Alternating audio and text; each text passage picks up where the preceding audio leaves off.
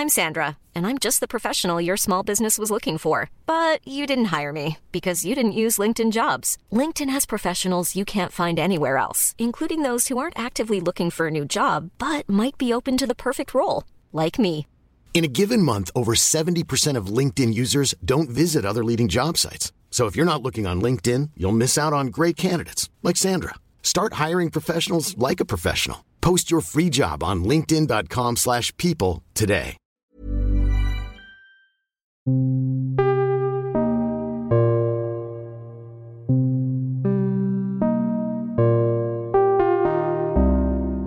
Je sais plus quand j'ai réussi à dire je suis asexuel. C'est très flou dans mes souvenirs. En fouillant dans mes conversations WhatsApp, mes emails et mes textos, j'ai réalisé à quel point ça a longtemps été le bordel dans ma tête. Dans la même semaine, je pouvais parler sans honte de mon asexualité à des potes. Et le jour d'après, faire des acrobaties linguistiques pour éviter de prononcer ce mot devant des collègues, des amis d'amis ou des personnes que je trouvais mignonnes. Et puis progressivement, les choses se sont mises en place. Notamment parce que, à force de tomber sur des articles sur la sexualité, j'ai fini par comprendre ce que ce mot voulait vraiment dire. Ce que la communauté asexuelle mettait dedans. Ça a changé ma vie.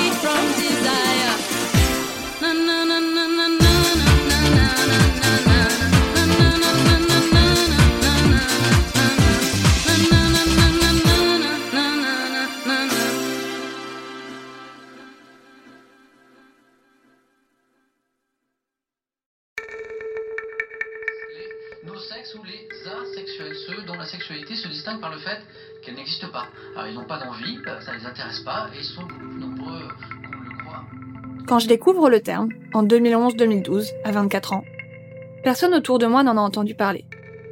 Faut dire que ça fait peu de temps que les ace se sont emparés de ce mot. Ace, c'est le petit nom pour dire asexuel, asexual en anglais. C'est grâce à David J, qui nous a parlé du traitement médical de l'asexualité dans l'épisode précédent, que la communauté asexuelle l'a adopté. David J, c'est un précurseur. Il s'est mis à utiliser ce terme dans les années 90, quand il avait 13-14 ans à Saint-Louis dans le Missouri. Il s'est dit. Moi, je suis ni homosexuel, ni hétérosexuel. Du coup, je dois être asexuel. Il avait jamais entendu ce mot, mais ça lui semblait juste. Au début, c'était juste une façon pour lui de nommer ce qu'il considérait être un problème. Et puis, par chance, il rencontre dans son lycée des élèves ouvertement queer. Grâce à leur soutien, il réalise qu'avoir une sexualité différente des autres n'est pas un problème et devient convaincu qu'il doit y avoir d'autres personnes comme lui. Il se met à les chercher. I wanted to know that there was another person who was struggling with this thing because even Je voulais savoir s'il y avait quelqu'un d'autre qui vivait la même chose. Parce que même si je commençais à être plus serein avec tout ça, j'avais encore beaucoup de questions. Par exemple, est-ce que je serais un jour capable d'avoir des relations intimes avec des gens? Je voulais vraiment trouver d'autres personnes qui pourraient me dire que j'allais bien, qui pourraient me dire que ce que j'étais en train de vivre était valide, que je n'étais pas en train de l'inventer.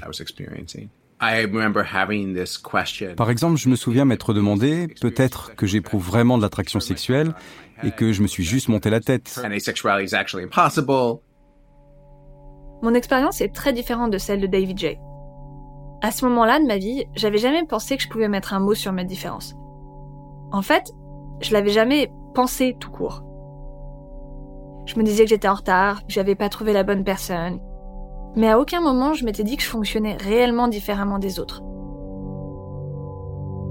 Je voyais mon asexualité comme euh, quelque chose qui me manquait, pas comme quelque chose qui existait quelque chose que d'autres pouvaient vivre, qui pouvait être nommé, étudié, valorisé. À la fin des années 90, David J, lui, cherche à mieux comprendre son asexualité. And so I went on to the to Yahoo and Et donc j'allais sur Yahoo, Lycos euh, et AltaVista, les moteurs de recherche avant Google, et je tombais sur des papiers qui parlaient de biologie et de plantes, ce qui ne m'a vraiment pas aidé. which was not helpful.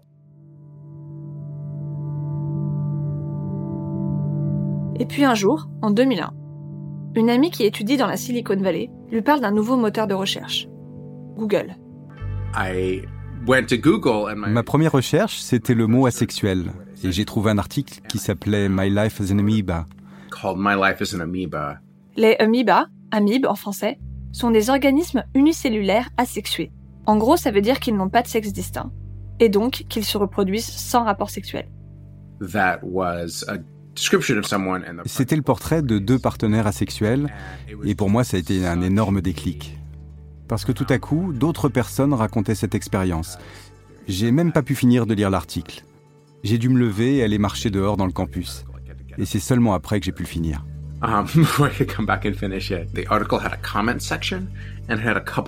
L'article avait une section commentaires et il y avait une vingtaine de personnes qui racontaient exactement la même chose. Comme par exemple, je me suis senti seul toute ma vie, c'est tellement puissant de dire ça.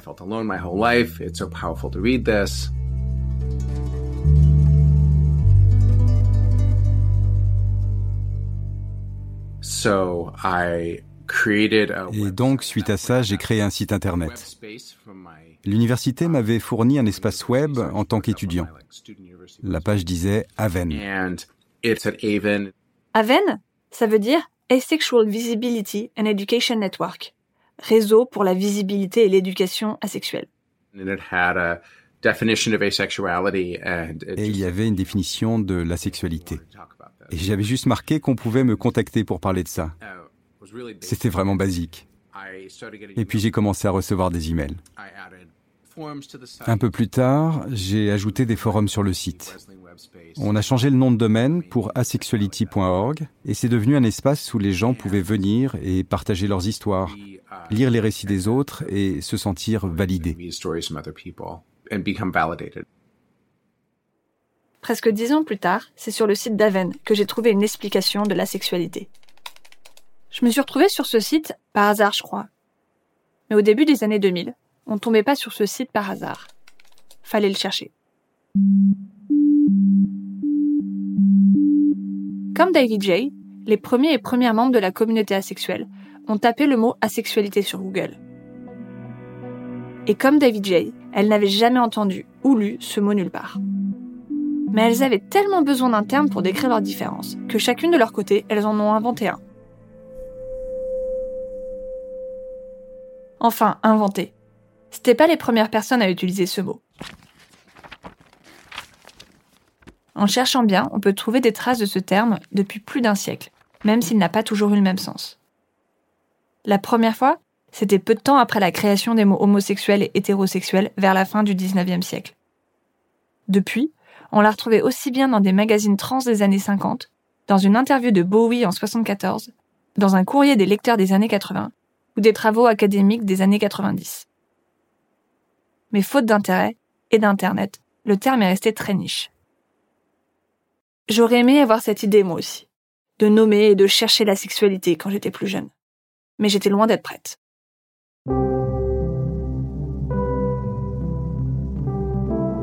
Quand j'ai découvert la sexualité, je me suis dit que le concept était intéressant, mais que ça correspondait pas vraiment à mon vécu. Comment je pouvais être asexuelle puisque j'avais des rapports sexuels? Puisqu'avec le bon partenaire, j'aimais ces moments d'intimité. J'avais l'impression que ce terme était une frontière, qu'il marquait une délimitation nette entre les gens normaux qui ressentaient du désir et les asexuels qui n'en ressentaient jamais. Le concept de désir n'était pas tout à fait clair pour moi. Angela Chen fait une distinction entre sexual attraction, l'attraction sexuelle, et sex drive. Le sex drive, on peut traduire ça par euh, le désir sexuel, l'élan sexuel, la libido, voire même la pulsion sexuelle. Bon, ces deux derniers mots, je les aime pas trop, parce qu'ils ont à mon goût une connotation très psychanalytique, freudienne. Mais bref. Le sex drive, en gros, c'est le fait d'avoir envie de sexe. C'est pas simplement l'excitation physique qu'on ressent dans son corps, le fait d'avoir euh, une érection ou de mouiller par exemple c'est l'envie d'agir sur cette excitation physique, seule ou à plusieurs. Ce que dit Angela Chen, c'est que le sex drive, il peut être dirigé vers une personne en particulier, c'est donc l'attraction sexuelle, ou pas. Ça veut dire que c'est possible d'avoir envie de sexe sans être attiré par personne. Certaines personnes asexuelles n'ont aucun élan sexuel. Moi j'en ai un petit peu.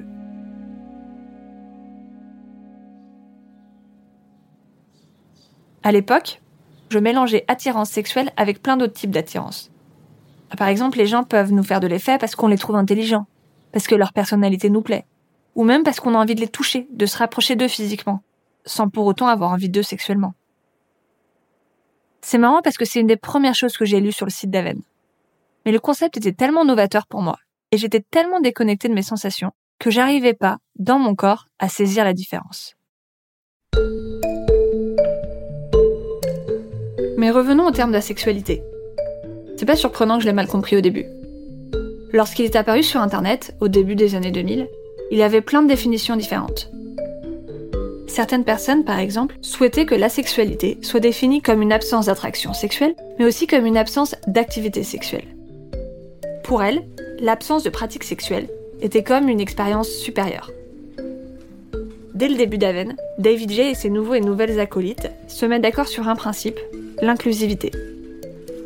Ils considèrent que la sexualité fonctionne comme l'homosexualité ou l'hétérosexualité. C'est une orientation sexuelle. Elle indique par qui on est attiré sexuellement. Dans le cas des asexuels, par personne. Et comme l'homosexualité ou l'hétérosexualité, la sexualité ne décrit pas des pratiques sexuelles.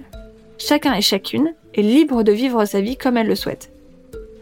Si une personne asexuelle veut coucher avec quelqu'un, parce qu'elle a envie de se rapprocher de lui, ou qu'elle a envie de découvrir le sexe, grand bien lui fasse.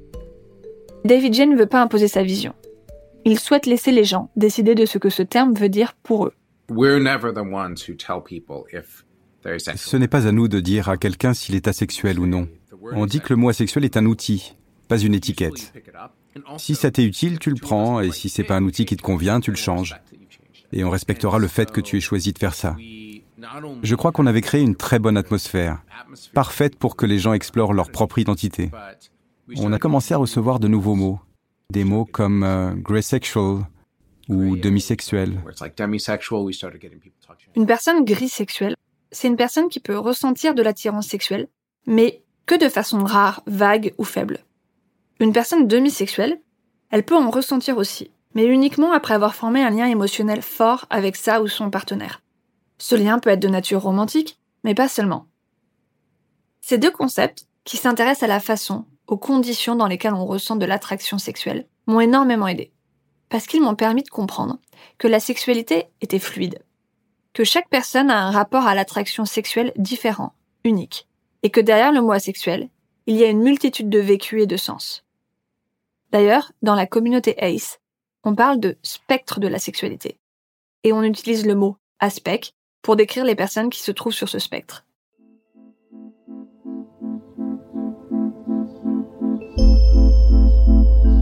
Après ma relation avec Marie, j'ai une autre partenaire, qui s'appelle Izzy.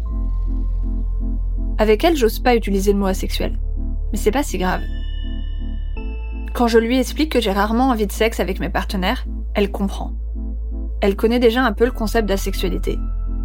Et sait que c'est pas à moi de m'adapter, mais à nous de trouver la sexualité qui nous convient. À ce moment-là, je réalise que mon asexualité est compatible avec une vie intime. Je commence à revendiquer la sexualité comme mon orientation sexuelle.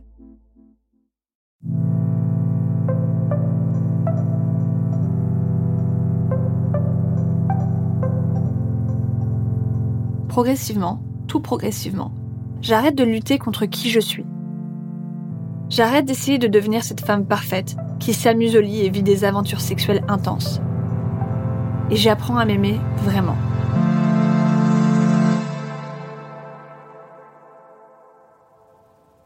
Moi, je t'ai senti devenir sereine au moment où tu as euh, affirmé que tu étais asexuel.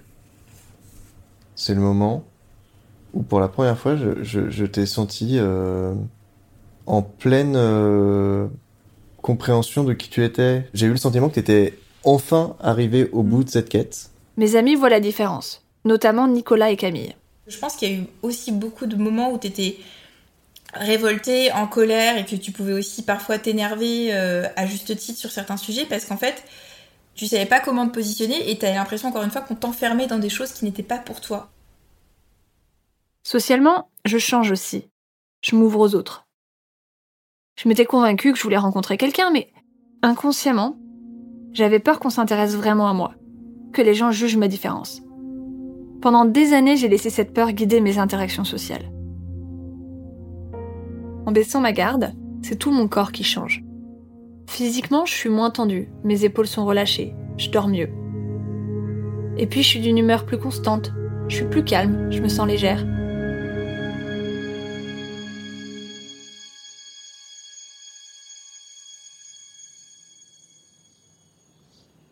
Les années passent, j'ai la trentaine, et je me retrouve toujours aussi souvent à parler de ma sexualité. En fait, on s'en rend pas compte, mais les gens parlent beaucoup de sexe. Quand je mentionne que je ne ressens d'attraction sexuelle pour personne, les gens ont du mal à me croire. Dans ces moments, je sors le mot asexuel comme on sort une carte joker. Tout à coup, je suis plus une personne qui raconte une expérience étrange, mais une personne qui appartient à un groupe, qui a une orientation sexuelle partagée par 1% de la population. Quand je prononce ce mot, c'est le début des questions. Il y a les intrusives et les incrédules. C'est violent, mais je réponds à toutes les questions. Je ressens le besoin de faire connaître la sexualité, pour que les personnes asexuelles en entendent parler et pour que leurs proches sachent les soutenir.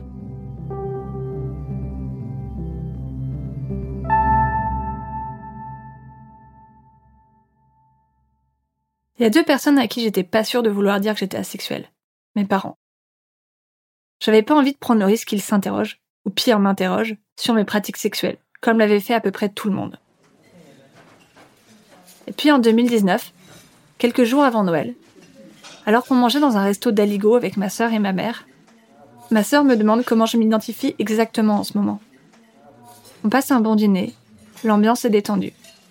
Alors je lui réponds que je me considère asexuelle.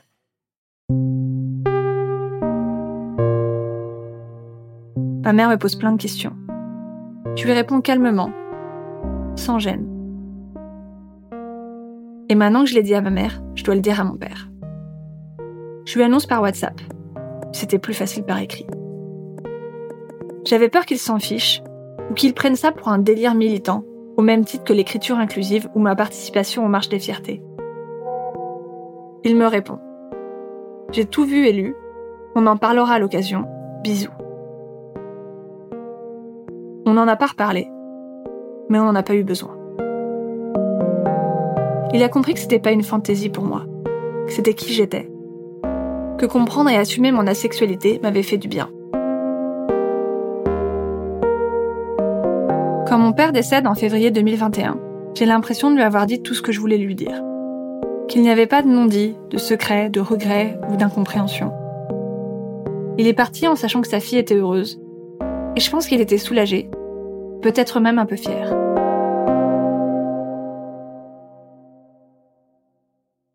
Il était temps que je lui en parle. Parce que depuis presque un an, je parle publiquement de mon asexualité.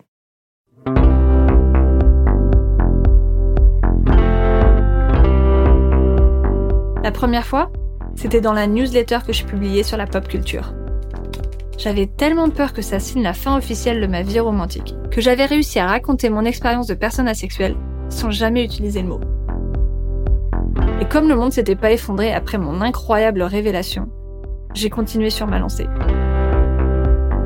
J'écris des articles que j'aurais aimé lire, sur les vingtenaires qui n'ont jamais eu de rapport sexuel, ou sur la fluidité de la sexualité. Pour écrire ces papiers, je rejoins des groupes et j'interviewe des personnes asexuelles. C'est dingue, mais jusque-là, en fait, j'avais jamais parlé avec d'autres aces. J'étais pas prête, je crois.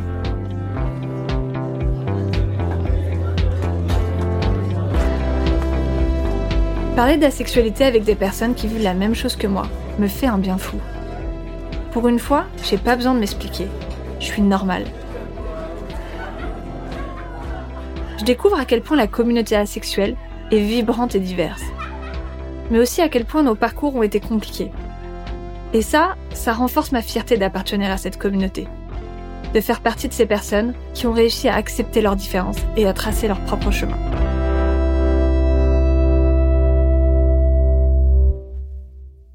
En janvier 2020, la série Sex Education introduit un nouveau personnage, Florence.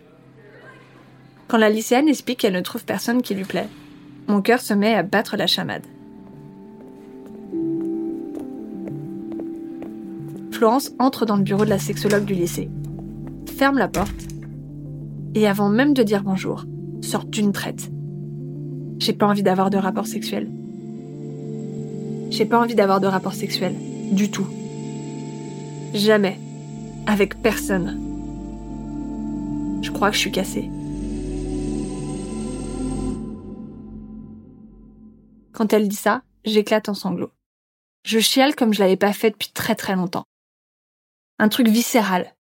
Comme si toute la pression du monde s'envolait. Comme si c'était moi qui arrivais à formuler ce constat au lycée. Quand la sexologue lui répond Vous connaissez la sexualité? Les larmes reprennent. Et dire que je pense être en paix avec mon passé. La sexologue ajoute Le sexe ne nous définit pas. Alors comment pourriez-vous être cassé? J'ai l'impression que c'est à moi qu'elle dit ça. Il y a comme quelque chose qui se répare en moi à ce moment-là. C'est comme si je recevais une validation, un câlin et une permission. Tout ça en même temps. Je pleure de soulagement. Pour moi, mais aussi pour les autres.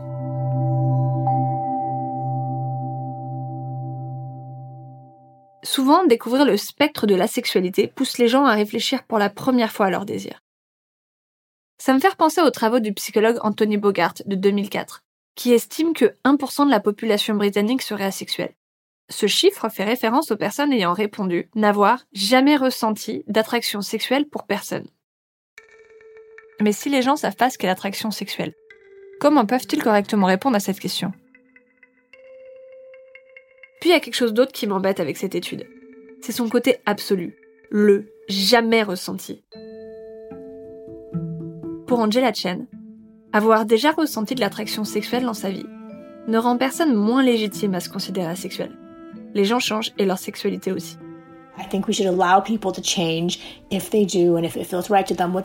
Je pense qu'on devrait laisser les gens changer s'ils le veulent et si c'est ce qui leur semble bon pour eux, sans attendre qu'ils sortent de la sexualité, homosexualité ou hétérosexualité, etc. Maintenant que je ne vois plus l'absence d'attraction sexuelle, comme un manque ou une défaillance, les mots d'Angela Chen m'apportent de la sérénité, une nouvelle liberté.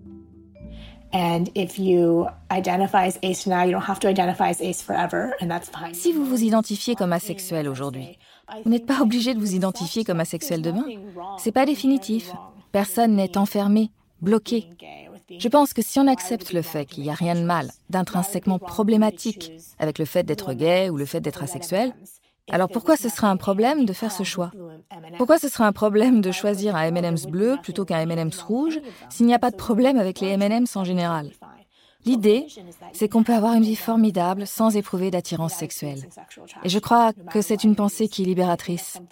Je me dis que ça peut autoriser les gens à ne pas toujours se demander s'ils sont ou ne sont pas quelque chose.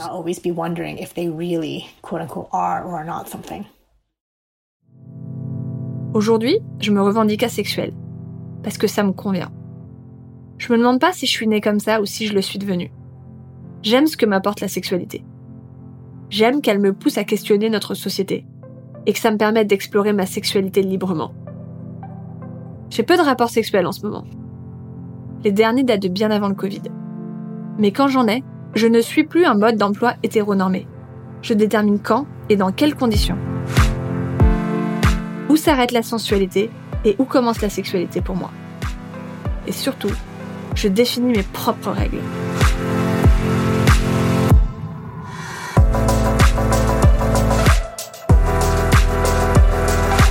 Free From Desire est une série de Paradiso Media, écrite et racontée par Aline Laurent Maillard. Avec la participation de David J., Angela Chen, Nicolas Slomka et Camille Rapp. Suzanne Collin est productrice. Théo Albaric a réalisé, monté et mixé les épisodes. Louis Daboussi est directeur éditorial. Claire Français est chargée de production. Lucine Dorso est assistante de production. Le doublage est de Judith D'Aleazo et Jérôme Sandlar. La musique a été composée par Delid. Lorenzo Benedetti et Benoît Dunègre sont producteurs délégués.